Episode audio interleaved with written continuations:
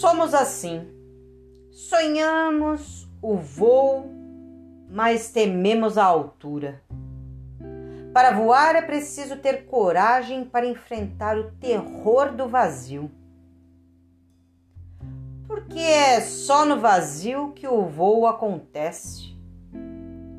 O vazio é o espaço da liberdade, a ausência de certezas. Mas é isso que tememos: o não ter certezas. Por isso, trocamos o voo por gaiolas. As gaiolas são o lugar onde as certezas moram.